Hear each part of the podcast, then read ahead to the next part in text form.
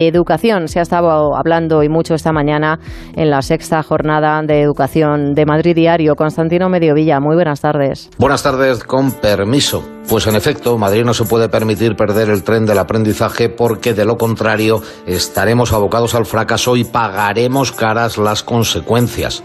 Y de todo esto hemos conversado y debatido a lo largo del día con la plana mayor de la educación madrileña, con el consejero Enrique Osorio a la cabeza, con rectores de universidades, directores de colegios, expertos en formación profesional, estudiantes madrileños, docentes y empresarios. Son las sextas jornadas de educación que organiza Madrid Diario. Algunas conclusiones como que la formación ha dejado de ser una ocupación que se concentra en unas etapas de la vida para ser una actividad que nos debe acompañar de manera permanente y eso bien lo sabe usted, don David, han quedado claras y salen como apuesta básica. Si queremos mantener nuestros niveles de empleabilidad y competitividad, no hay duda de que cuando terminamos la educación secundaria o la terciaria, el aprendizaje no acaba ahí, y se convierte en permanente.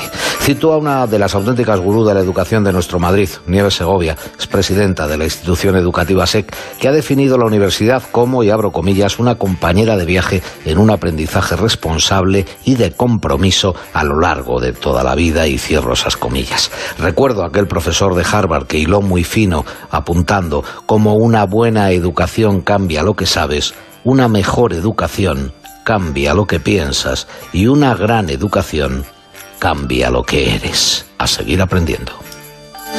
Y a subirnos a ese tren por la educación en la Comunidad de Madrid. Claro que sí, gracias, Constantino.